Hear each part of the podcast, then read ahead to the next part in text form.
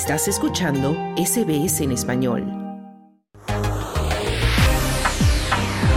SBS Audio.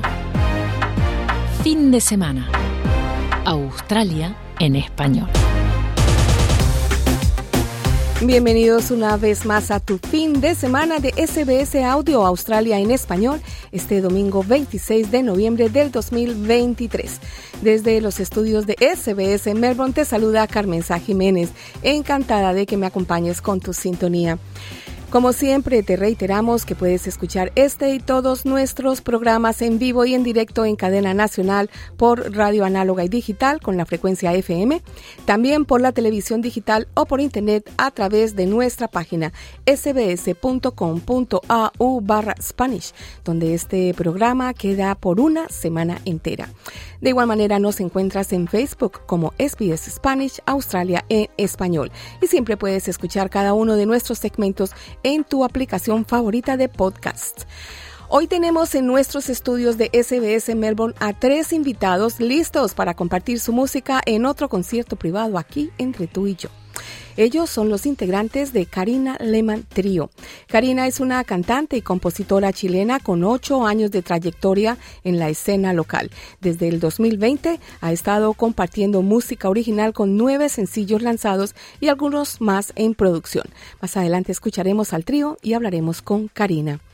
En Mundo Bizarro, Claudio Vázquez nos cuenta cómo unos policías en Perú aprovecharon la noche de Halloween y se disfrazaron para poder atrapar a varios criminales. También nos habla del juez brasilero que fue pillado utilizando inteligencia artificial para redactar sus fallos y de cómo el menú del Titanic se vendió en subasta por 150 mil dólares y no tenía a Leonardo DiCaprio incluido. Todo esto más adelante en fin de semana, Australia en español. Pero primero, vamos con nuestro segmento de cibertendencias y las recomendaciones de Bianca Vaquero para detectar las ciberestafas en Internet.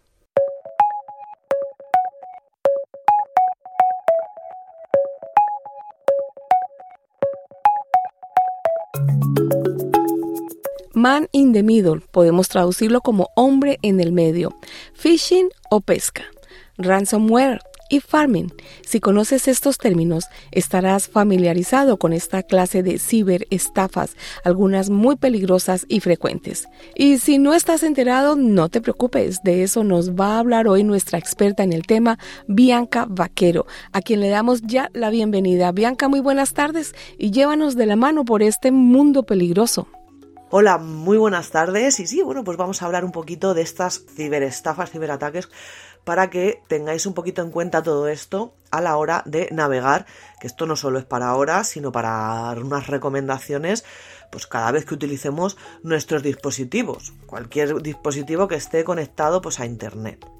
Vamos a empezar con un sospechoso habitual, un habitual por desgracia últimamente de, de este tipo de ciberestafas, que es el ransomware.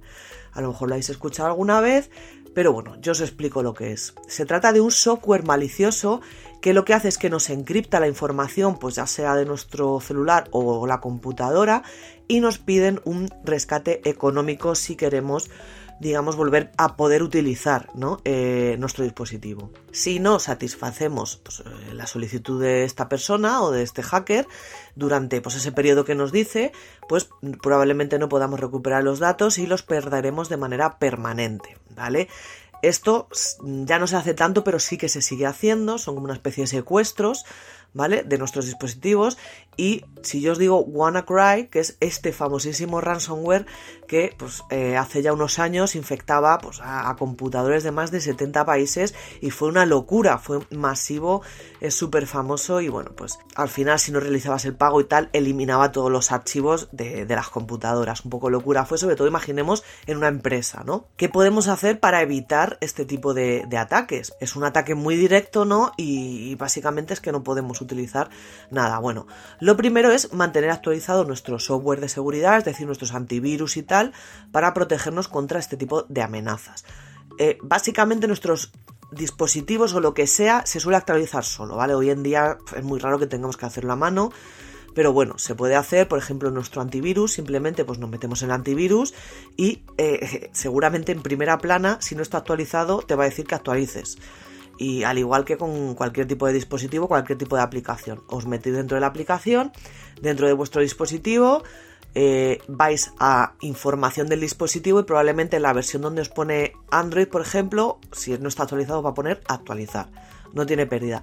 Ya os digo que seguramente todo esté actualizado automáticamente. Es muy raro que no lo esté hoy en día. Eh, respecto al ransomware, donde por, por, donde se suele meter suele ser por los correos electrónicos, ¿vale? Por ejemplo, por un vínculo, por una página web, o sea, un enlace, ¿no? Que nos meten en el correo electrónico, o incluso un archivo que se adjunta y tú descargas inocentemente, pues, en tu dispositivo que no hay que decir que pues hay que sospechar de los emails de estos SMS y tal rarunos que no conocemos, que no sabemos muy bien o que nos están ofreciendo algo increíble, pues directamente mm, yo no pincharía nunca jamás en ningún enlace ni nada que no tengamos ni idea de lo que es, y mucho menos descargar un archivo, que eso ya sería la catombe. Y ya por último, yo creo que esto es lo más eficaz, ¿no? Si nos ocurriera algo así, sería hacer eh, copias de seguridad. Las copias de seguridad, de seguridad hoy en día con las nubes, ¿no? Con todos los dispositivos, eh, tienen siempre hacer, hacer copia de seguridad en la nube.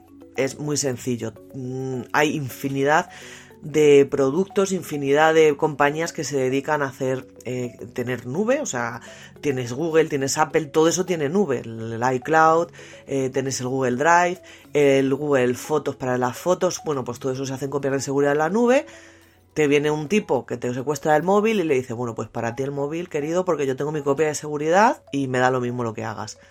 Así que eso es muy importante, hacerlo sobre todo si tenemos una empresa pequeña o algo y tenemos pues datos muy importantes que no podemos perder bajo ningún concepto.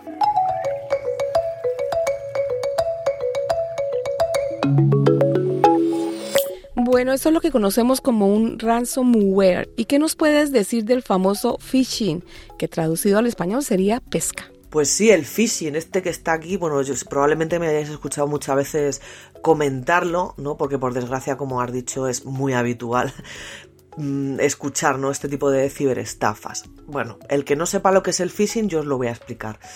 Es un término genérico pues, que lo utilizamos para mencionar eh, un método que se usa para difundir mensajes fraudulentos que pues, tienen como objetivo recaudar o mm, recoger nuestra información personal, nuestros credenciales, nuestra información bancaria, etcétera, etcétera. Mm, se llama phishing por, el, por la palabra en inglés, ¿no? Fish, de, de pescar. ¿Por qué? Os preguntaréis, ¿qué cosa más rara? Bueno, pues básicamente porque es que es como el pescar, ¿no? Lo que hacen literalmente es tirar un montón de, anzuelos al mar del, ciberespacio que eh, son normalmente mensajes, SMS, correos y tal, pero mm, de una forma increíblemente masiva, esperando a que alguien pique. Porque, por ejemplo, si os pongo un ejemplo, si echan ahí al, mar, al, ciber, al cibermar, ¿no? Mm, un millón de SMS con un enlace fraudulento, con que pique una sola persona, ya les merece la pena. Entonces, por eso se suele llamar phishing, porque se hace de una manera masiva, ¿no? Todo el rato pa, pa, pa tirando eh, el anzuelo. Normalmente en este tipo de ataques los, los hackers se suelen hacer pasar por organizaciones legítimas o empresas o incluso hasta personas pues, confiables, ¿no?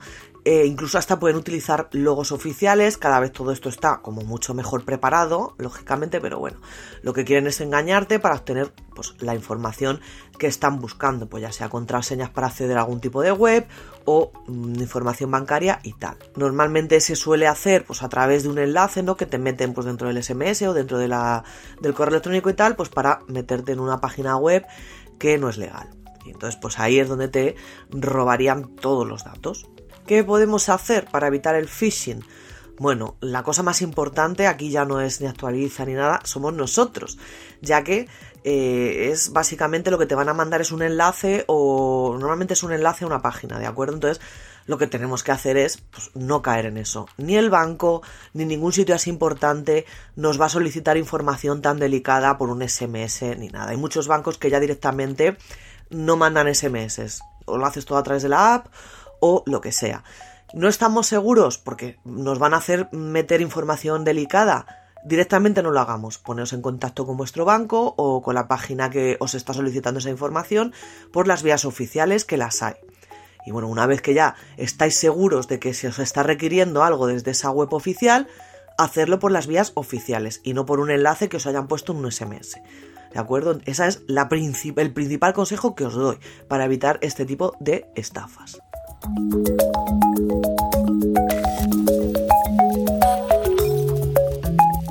Y del fishing o pesca pasamos a un nombre mucho más curioso, man in the middle, como hombre en el medio. ¿Qué tiene que ver este nombre con las ciberestafas, Bianca? ¿Y por qué se dice que es muy peligroso? Bueno, pues este suena como una película de espías, ¿no? Man in the Middle, el ataque este es la abreviatura de MITM, que básicamente pues en español sería mm, un ataque de intermediario, ¿no? Y bueno, pues es una táctica utilizada para lo que es básicamente interponerse en la comunicación entre dos personas o la comunicación entre persona-dispositivo, es decir, entre tú y una página web o lo que sea sin que nos demos cuenta. ¿Vale? Ahí como un espía. El objetivo pues es interceptar o modificar o incluso hasta bloquear información que está fluyendo entre esas dos partes. Eh, sea lo que sea, pues ya sea una conversación telefónica, un correo electrónico, una transacción en línea o pues cualquier tipo de comunicación digital. Lo que hace, bueno, pues es eh, actuar como un intermediario falso de una forma invisible obteniendo pues datos eh, que se están comentando en esa conversación o que estamos introduciendo en ese momento en nuestro dispositivo, ¿vale? Si, si estamos hablando de una página web. En la mayoría de los casos no somos conscientes de que esta comunicación ha sido interrumpida, ¿no? O comprometida, lo que hace esto muy peligroso, ya que, pues bueno, pueden robarnos lo que sea, credenciales de inicio de sesión, contraseñas, información financiera y tal. A ver, ¿cómo podríamos, no? Porque suena como muy turbio todo, ¿no? ¿Cómo podríamos protegernos de este tipo de ataques? Bueno, lo primero, y esto mmm, vale para todos, ya lo he dicho un montón de veces, asegurarnos de que estamos ante una conexión segura, ¿vale? Sobre todo cuando estemos mmm, en páginas web o en sitios donde vamos a meter información sensible, como puede ser el banco o pues, cuentas de correo electrónico en las que tenemos cosas pues, que no procede que nadie tenga, ¿vale? tenemos que buscar ese candadito en nuestro navegador, ¿vale? Pues donde pone la, la URL, que básicamente, por ejemplo, mibanco.com, ¿vale? www.mibanco.com, que sabemos que está arriba, tiene que tener un candadito. Si tiene un candadito es que esa, esa, conexión está cifrada, que esa conexión es segura. Entonces no habría ningún problema. Ahí también entran los, los verificados de las webs, o sea, verificar que esa web tiene certificados de seguridad. ¿Cómo hacemos eso? Esto lo he repetido muchas veces y, os lo voy a volver a repetir. Es tan fácil como ver si esa web tiene el HTTPS, ¿de acuerdo? Y no el HTTP normal. Si no tiene la S, eh, esa URL probablemente sea insegura, así que se acabó. No hay que confiar en redes públicas abiertas, es decir, yo evitaría por todos los medios, a no ser que no tuviéramos más remedio, evitar conectarnos a redes Wi-Fi públicas, ¿vale? En general. Pero bueno, podemos usar esto, el siguiente paso, una VPN, que también ya he hablado aquí de las VPNs, que son redes privadas virtuales, que es, digamos, una aplicación externa que tú te descargas y navegas a través de ella. Lo que hace es cifrar esa conexión a Internet y ocultar pues, los datos que estás tú transmitiendo, ¿vale? Crea un túnel y en ese túnel la información que sale y entra mm, está codificada. Entonces, da igual que te intercepten la conexión, que es que no se van a enterar de nada. Actualizar nuestros dispositivos. De esto no me cansaré de decirlo. Esto hay que hacerlo siempre. Tanto actualizar los dispositivos como las aplicaciones que usemos. Si no se hace automáticamente, simplemente entramos en información de nuestro dispositivo y ahí veremos la última versión que tiene de Android o que tiene de iOS. Si no está actualizado, seguramente nos haga un botón que ponga actualizar. Las aplicaciones tres cuartas de lo mismo. Probablemente se actualicen solas, pero si no, pues vamos a la, propia Google Play o a la iOS Store, esto a la Apple Store, perdón, o alguna de estas y probablemente dentro de la propia aplicación, si no está actualizada, va a aparecer en vez de instalar un botoncito que ponga actualizar. En Google, por ejemplo, mm, puedes acceder a la Play Store y todas las aplicaciones que tienes las puedes actualizar de golpe. También pasa en los ordenadores, o sea, es tan sencillo como eso. Y por supuesto, no hagáis clic en enlaces sospechosos, ni bajar archivos adjuntos, ni nada de estas cosas, por favor, ¿eh? Y por último, ya os digo, eh, con el tema este de Man in the Middle, ¿vale? Que es, digamos, un espía que está ahí lo que hacemos. Bueno, el tema WhatsApp, ¿no? Que la gente es que me espían, no, no, se espían, es imposible porque tiene una cosa que de esto ya también he hablado muchas veces aquí, del cifrado de extremo a extremo aunque alguien intercepte esa conversación que estás teniendo de WhatsApp, no va a entender nada porque está cifrada, ¿de acuerdo? es imposible que la descifre. No, no, sí, no pueden. ¿Vale? O sea que por eso no os preocupes. Ahí sí que tenéis una vía segura para intercambiar pues, algún dato sensible y tal, aunque no es recomendable, pues, pues porque te puede estar viendo el que va al lado tuyo en el tren. Pero bueno, que, sepáis que ahí no este ataque de Man in the Middle es imposible que os lo hagan en el WhatsApp.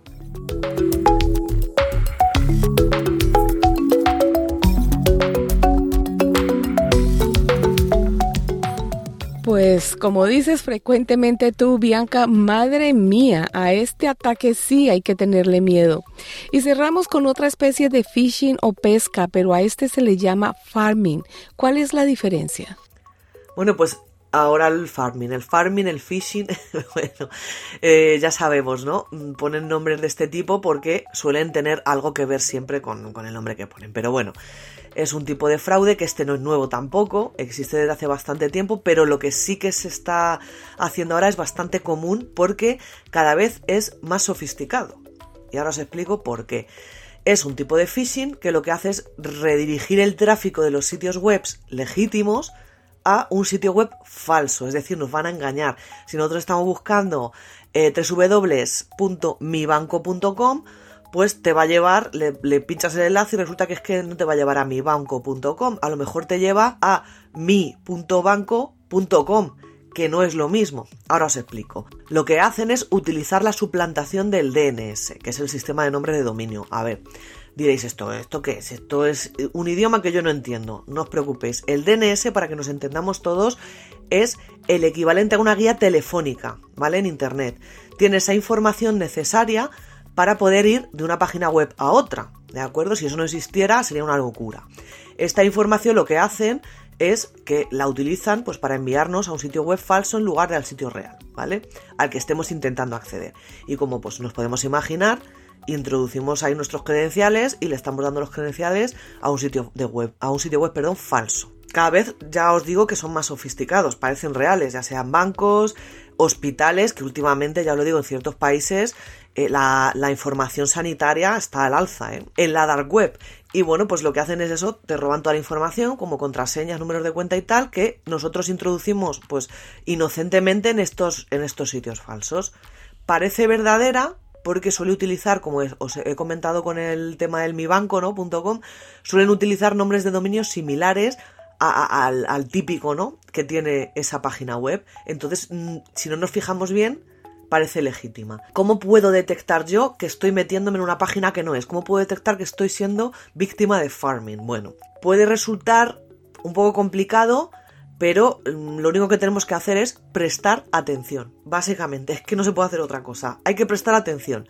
Por ejemplo, en la dirección URL, que ya os vuelvo a repetir que es lo que tenemos arriba con el nombre, ¿no? www.mibanco.com. Eso es muy importante. Vuelvo a repetir, tiene que empezar eh, ese 3W por HTTPS. Hay que meterse en la cabeza que la S es de seguridad, ¿de acuerdo? Si no tiene la S, esa página web no es segura. Y normalmente estas páginas web no lo tienen. Entonces, pues hay que preocuparse de eso. ¿Qué pasa? Que si la tiene, bueno, también se puede verificar la dirección del sitio web, que ahora os voy a comentar unas cositas, y asegurarnos de que es la correcta, porque muchas veces cambian algo muy sutil en esa dirección real y pues a simple vista parece que estamos en mibanco.com, pero es que le resulta que la I no es una I, es una L, de, de, acuerdo, una I mayúscula, entonces nos la están colando. Entonces nos puede pasar desapercibido si no nos fijamos. Así que hay que prestar atención. Por ejemplo, os comento algunas cosas que suelen hacer en este tipo de página web, en estos dominios que se llaman así, que son falsos, pero en realidad nosotros creemos que estamos metiéndonos en mibanco.com. Bueno, pues utiliza una cosa que se llama los homoglifos, por ejemplo, que es un engaño visual, que es lo que os he comentado. Eh, son caracteres visualmente similares. Por ejemplo, una L mayúscula, en minúscula, la, L podría confundirse con la, la letra capital, la I, ¿vale? La I minúscula. Esto se usa muchísimo en redes sociales. La letra O y el número 0, esto es un clásico, ¿no?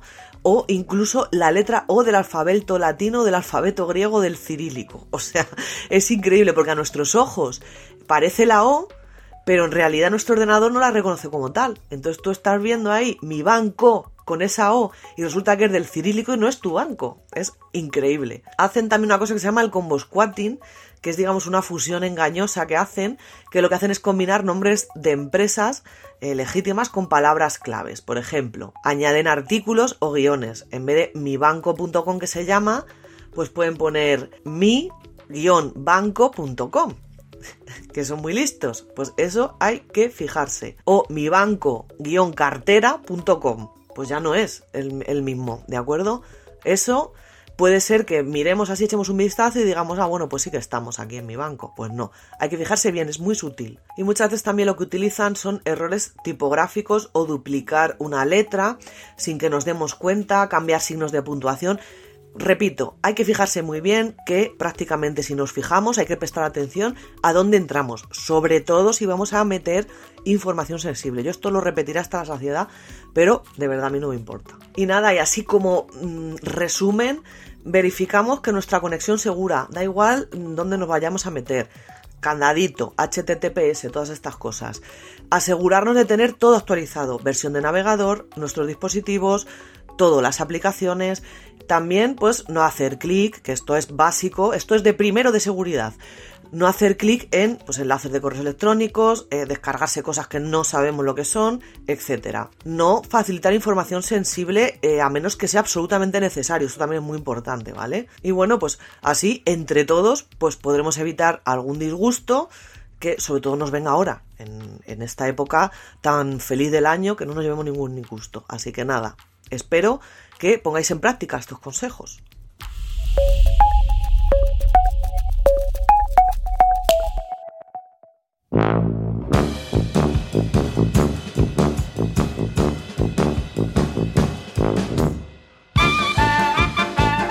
Bienvenido a tu segmento Mundo Bizarro de SBS Audio Austral en español. Y esta semana comenzamos hablando de Halloween y también de policías y de ladrones y de disfraces. Pero nada de esto que les contaré es un juego ni tampoco dulce o truco, porque policías peruanos se disfrazaron de terroríficos personajes de Halloween para allanar una vivienda en el este de Lima, la capital de Perú, y detener a vendedores de pasta base de cocaína, informó el martes el cuerpo policial. La operación denominada Halloween, muy original el nombre, tuvo lugar la noche de, esa terrorífica celebración en un peligroso barrio del distrito de San Juan de Lurigancho, uno de los más poblados de la capital peruana. En un video difundido por los canales de televisión se ve a los agentes disfrazados de Freddy Krueger, el malo de pesadilla de Elm Street, Jason Voorhees, el personaje de Viernes 13, también terrorífico, y Tiffany, la novia de Chucky, el muñeco diabólico, transitando todos ellos juntos por las calles de este barrio. Y todo parece normal en el video, si es que esto se puede considerar normal, hasta que al llegar a una vivienda, Kruger y sus compañeros, asesinos sádicos que gustan de matar jovencitos, al menos en las películas de los 80, destruyen en un abrir y cerrar de ojos con un mazo una puerta de fierro de un inmueble y así permiten la entrada por sorpresa de otros seis policías uniformados, que no estaban disfrazados. Y sí, no preguntaron ni dulce o treta ni nada, sino que se metieron de sopetón al supuesto al hijo de droga. Y ya me imagino la sorpresa de los traficantes, que no sabían si realmente se trataba de una broma, se hallaban en una película de terror o bien estaban realmente siendo apresados por los policías. El coronel Walter Palomino, el jefe del Escuadrón Verde de la Policía Nacional de Perú, encargado de la operación, dijo a la prensa, este es un trabajo planificado con mucha anterioridad. Aprovechamos las fiestas para mimetizarnos en diferentes personajes y capturar así a los delincuentes. El cuerpo policial peruano ha recurrido en otras ocasiones también a disfraces para operar en zonas peligrosas. El año pasado varios agentes se vistieron, eso sí, de superhéroes para una redada antidroga cuyas imágenes posteriormente se hicieron virales. Pero en esta ocasión los personajes de terror arrestaron a dos hermanos, un hombre y una mujer, denominados el clan Balboa, aunque no eran familiares del boxeador Roque Balboa, y efectivamente pensaron de que se trataba de una broma de Halloween, mala broma, eso sí, para estos hermanos. El operativo permitió decomisar 1.568 paquetes de pasta base de cocaína que estaban escondidos en la vivienda. Y los disfraces, bueno, seguramente quedarán ahí guardados en el cuerpo policial para alguna otra redada de Halloween. Así que cuidado también los criminales que ya no son solo los superhéroes los que te vienen a apresar en la ciudad gótica peruana, sino también pueden ser los más terribles asesinos del cine hollywoodense.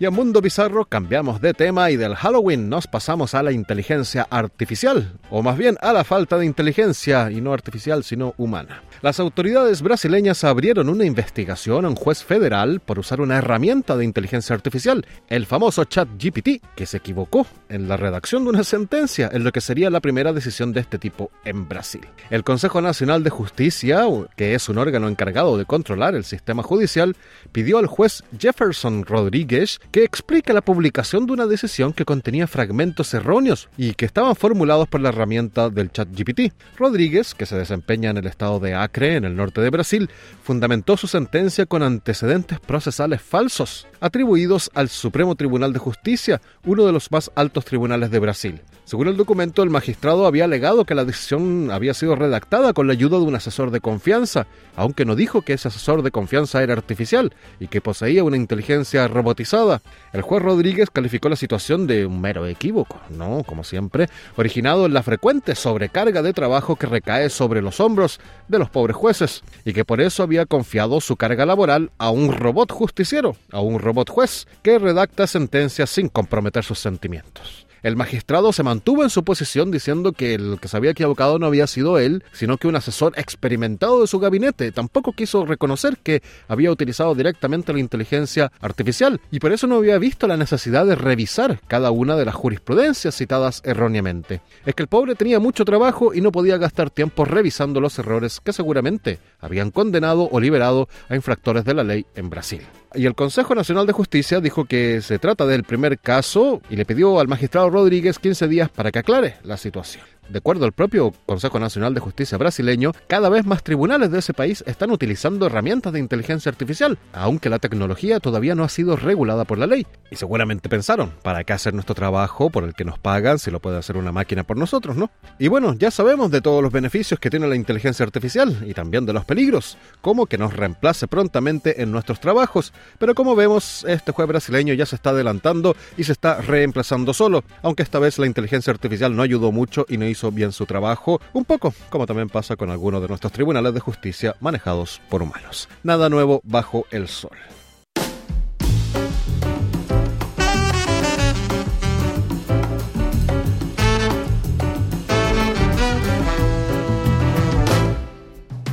Y a Mundo Bizarro cerramos nuestro segmento de esta semana con una noticia que involucra a un famoso crucero hundido luego de chocar con un iceberg y también a un costoso menú.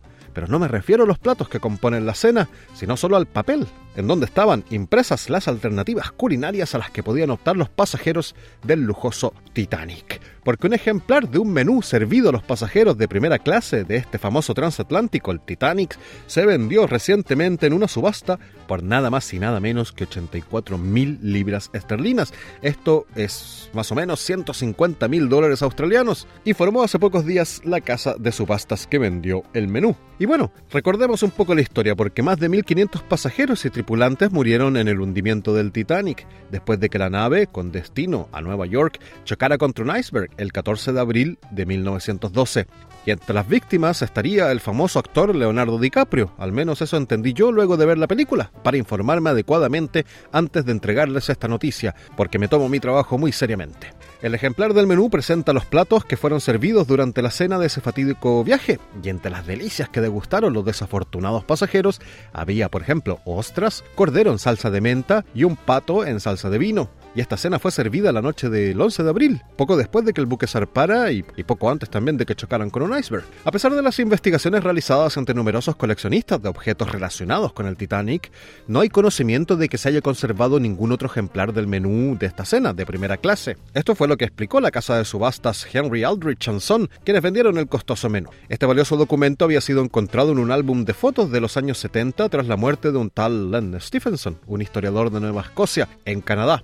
Durante la subasta también se ofrecieron otros objetos relacionados con el Titanic, como un reloj que perteneció a un pasajero de segunda clase y una manta que probablemente había sido utilizada en las operaciones de rescate de los pasajeros.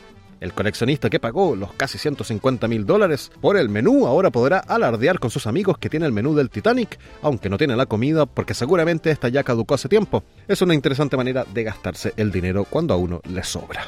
Y bueno, para terminar, debo confesar que me han llegado informaciones de último momento de que Leonardo DiCaprio no habría muerto ahogado esa noche en el Titanic y que sigue vivo, pero que ya no anda buscando enamorar a Kate Winslet, porque luego de que ella cumplió 26 años, quedó fuera del rango de edad para las potenciales parejas del bueno de Leonardo. Todo un galán ese eterno muchacho. Con esta historia del Titanic finalizamos Mundo Bizarro de esta semana. Que tengan un muy buen día.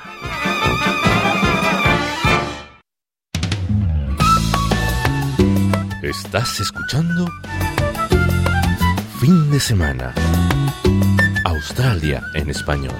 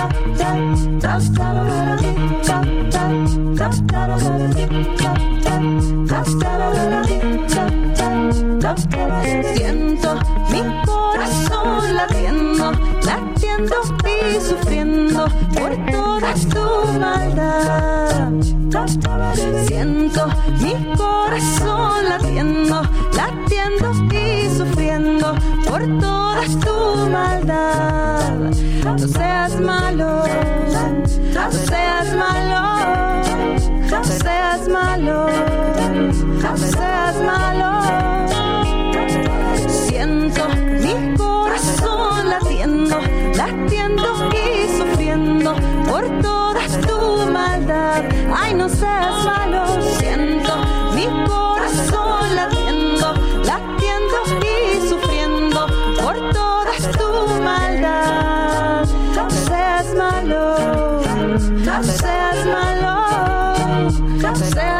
seas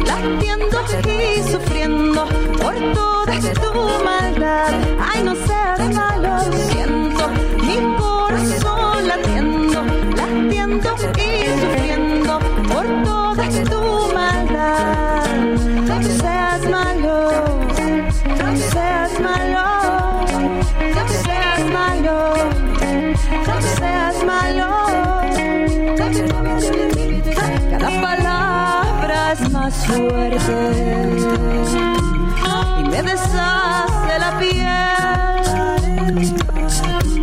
Yo ya no puedo moverme. Tú has callado la voz.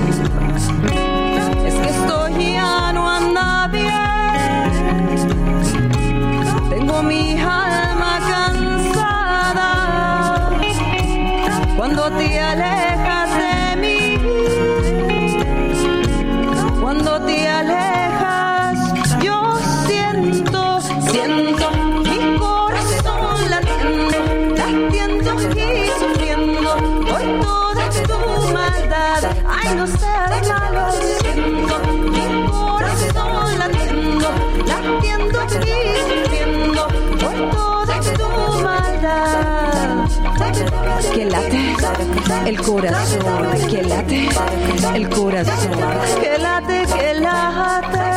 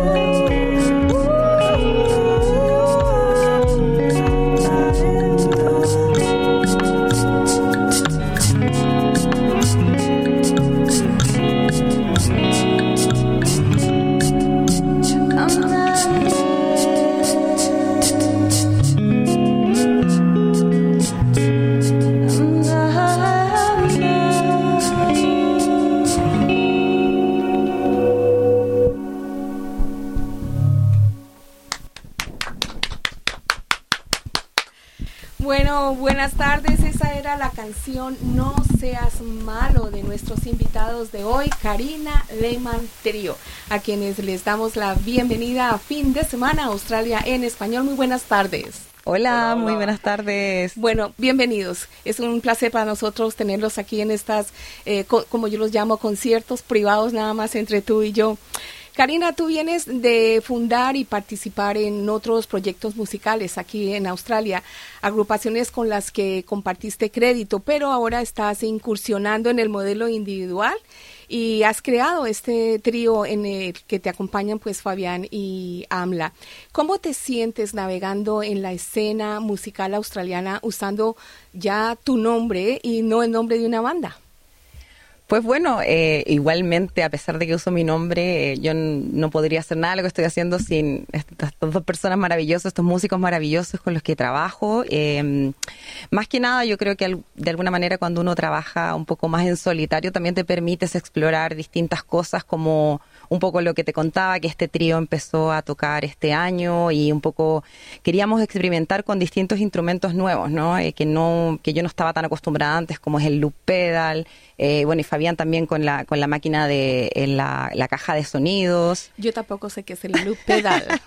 Bueno, el loop pedal es un, es un instrumento, básicamente, que para mí como, como, como compositora y como cantante me ayuda muchísimo porque yo me grabo, puedo hacerme voces y en eso puedo crear una foundation, ¿no? Como una, una, una capa de, de, de, de acordes donde yo puedo cantar encima. Entonces eso me hace un poco explorar distinta música de alguna manera. Yo, yo solía componer mucho con guitarra, que todavía lo hago, pero siento que el loop me ha dado esa libertad de utilizar mi voz, que es mi instrumento principal, para poder cantar y para poder crear eh, distintos sonidos. Y ustedes lo escucharon ahora en esta canción, No Seas Malos, hay muchísimas voces ahí.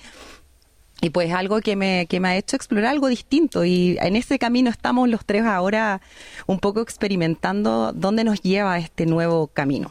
Sí, bueno, es como decía mm, uno de los integrantes del grupo Bandides que nos acompañó una vez también aquí- en el estudio, es como traer toda la orquesta en una cajita. Sí, un poco así. Los otros integrantes del grupo están ahí metidos en una cajita. Bueno, tú también eres eh, co- compositora de tus propias canciones, ya has lanzado nueve sencillos y Sí. estás trabajando en un proyecto nuevo también o continuando con el proyecto.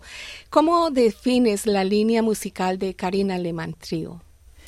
Bueno, yo creo que, bueno, volviendo a la experimentación, ¿no? Pero siempre también eh, utilizando más sonidos electrónicos e incluso eh, enfocándonos más al sonido que queremos tener eh, en creando beats, ¿no? Que está muy famoso hoy día hacer beats, porque es un poco utilizar los sonidos en computación, ¿no? Y, y un poco traer sonidos distintos. Eh, la idea, de nuevo, es experimentar. Por ejemplo, tenemos el sintetizador, Fabián está con la guitarra, tenemos también una mezcla de la idea sería como que sea un poco folk electrónico, porque yo muchas veces toco guitarra eh, clásica y pues AMLA también está eh, trayendo el, el sonido del violín, que, que, que en verdad no se ve mucho en este formato más electrónico, y la flauta Y la traversa. flauta. Entonces es, no sé si podemos categorizarnos como un como un como un como un género pero sí podría ser un folktrónico eh, eh, siempre un poco con lo latino no porque nosotros venimos de, de Latinoamérica y, y pues yo quiero que eso se mantenga en, en el sonido de este proyecto. Bueno, tu carrera como artista está bastante desarrollada, además de la composición y la ejecución de canciones originales, también tienes varios videoclips. Eso es un producto que no es fácil de manejar, ¿no? Cuéntanos cómo es eso de, porque he visto algunos de los tuyos y siempre son diferentes en diferentes lugares y supongo que eso requiere de mucha preparación, igual que cuando estás componiendo una canción. Cuéntanos. Por supuesto, eh, yo creo que soy, yo soy muy agradecida de aparte de, de trabajar con músicos maravillosos que, que, que traen su, su, su input a este proyecto. También eh, tengo otra, otros amigos que están más en el mundo audiovisual y que me han ayudado a... El último video que, por ejemplo, que hice del Son de la Luna Dormía fue una colaboración con unos bailarines de México. Eh, pero, por ejemplo, los videos que hicimos antes, eh, trabajé con mi, con mi pareja Francisco, pero también con un amigo mexicano que le gusta mucho eh, lo que es el audiovisual. Y pues eh, con ellos siempre estamos pensando en el concepto de lo que queremos en el video, eh, porque a veces hoy en día tenemos herramientas para hacer videos eh, que las tenemos a la mano y que de alguna manera es más importante que el concepto del video sea lo que se trabaje y con ellos trabajo. Así que soy muy afortunada de tener gente que me ha ayudado y que me tiende la mano, entonces de alguna manera no es un no es un proyecto de solista para nada, sino que todo, el- todo lo que uno se rodea de la gente maravillosa que te, que te ayuda y que, que forman al final gran- eh, como una gran familia, ¿no? Claro que sí. Algunas de las canciones que has producido están eh, solo en inglés. Yo me imagino que es para, obviamente, atraer el público angloparlante. ¿Cómo decides cuando una canción va a ser en inglés o en español? Tiendo a escribir mucho más en español porque quizás una cosa es yo lo extraño, extraño poder comunicarme fácilmente siempre, ¿no? Y a pesar de 12 años que vivo, vivo acá, el inglés siempre una para expresarse es algo que no es tan fácil, pero eh, yo, yo lo decido del principio. Las, can- las dos canciones que tengo en inglés son canciones que decidí como ponerme un, un, un objetivo de, bueno, quiero, quiero expresar lo que siento en inglés también y de alguna manera creo que eso me identifica, ¿no? Porque yo no, yo soy una artista chilena, pero que vive en, en un país de habla inglesa, por lo tanto creo que parte de mi, de mi ser, de mi esencia es también tener música en inglés. Así que lo, sí lo decido antes, no me, no me sale, no escribo tanto en inglés, más bien es como que me, me, me pongo el objetivo de, bueno, voy a hacer una canción en inglés y pues empiezo a escribir mucho y nace, nace algo, ¿no? O sea, siempre es explorar lo que nosotros sentimos, eso hace que las canciones na- nazcan de alguna manera. Fabián, chance para ti. Háblanos un poquito de ti, de tu carrera artística. Puedes usar el micrófono. Sí. Yeah. Eh, bueno, también como Karina llevo 10 años ya en, en Melbourne y también tocando en diferentes proyectos y, y conocí a Karina relativamente al, al comienzo, cuando llegué. Y alineamos, claro, en, la, en nuestra visión musical y, y- y queríamos, creo que siempre estuvo la idea de hacer este proyecto, pero ahora, claro, con, con la tecnología que tenemos eh, en nuestras manos y con todo lo que está pasando, yo creo que en la, en la escena musical ahora fue posible montar este proyecto. Bueno, volvamos a Karina. Yo entiendo que estás eh, trabajando actualmente en una nueva producción musical, en un nuevo EP. Ya que estamos terminando este año, háblanos de los proyectos para el 2024. Bueno, el 2024 se viene, se viene lleno de música. Eh, este año fue para nosotros explorar el sonido, explorar lo que queremos, eh, que cada eh, integrante del, trío quiere traer al proyecto. Y pues es- vamos, afortunadamente yo y Fabián estaremos en Chile eh, en diciembre, enero. Y pues vamos a trabajar con unos productores en Chile y vamos a grabar cuatro temas que va a ser el EP que vamos que vamos a lanzar el próximo año. Así que el 2024 se viene con mucha música. Esperamos poder llevar este sonido a mucho más a la comunidad de acá también, ¿no? No queremos solamente eh, enfocarnos a la comunidad latina, sino que a toda la comunidad, traer eh, sonidos nuevos eh, y este- esto que estamos, estas canciones nuevas que estamos, que estamos haciendo y pues la idea es traer eso el próximo año, así que los dejamos invitados a que nos estén atentos porque el próximo año vamos a compartir nueva música. Precisamente sobre eso que acabas de decir, la invitación para todas las personas, como eh, las, eh, las personas que estén interesadas en seguir tu carrera, en saber de tus presentaciones, pueden contactarse con ustedes o seguirlos. Háblanos de tus redes sociales, página web. Muy bien. Pues con mi nombre, Karina Lehmann, L-E-H-M-A-N. Eh, tengo una website, también está el Instagram que vamos posteando todo lo que, lo que se va haciendo. Yo siempre estoy posteando lo que, lo que, en lo que estoy trabajando. También a veces comparto otras cosas, así que vayan a, a revisar el, el Instagram, el Facebook también. Bajo mi nombre me encuentran en Spotify, que están mis canciones que tú dijiste. Tengo nueve canciones en Spotify que, que sería increíble si me siguen y me, me ayudan ¿no? a, generar esta comunidad más grande. Bueno, los dejo invitados a, a escuchar mis canciones en Spotify o en iTunes, en YouTube, vayan a ver los videos y pues únanse a, esta, a este sonido, a este viaje musical. Me imagino, eh, Karina, que esas habilidades tuyas de administradora de business, business ah, manager es, es, es tu título. Me imagino que eso lo aplicas también, obviamente, a todo lo que tiene que ver tus relaciones con el periodismo, la media y Por supuesto. Eh, yo también hice un, un máster en marketing en España, que ya está un poquito caducado, porque el, el marketing ha cambiado muchísimo, pero eh, mi carrera me ha permitido entender y ver este- esto como un negocio. O sea, yo creo que es súper necesario que los músicos veamos y creamos en nuestro proyecto que podemos generar eh, también con nuestros proyectos. Y eso es simplemente organización y dedicación. Y el marketing es fundamental porque hoy en día tenemos marketing gratis, que no son las redes sociales, que los podemos utilizar. Y, pues bueno, me ha ayudado muchísimo saber de administración. Bueno, vamos a ir ya con la segunda canción de Karina Lehmann Trío, que tiene un nombre muy refrescante, Brisa de la Mañana. Y a ustedes, como siempre, muchas gracias por acompañarnos en esta tarde, en este concierto privado aquí entre tú y yo. Y hasta la próxima. Karina, te dejo con tu público.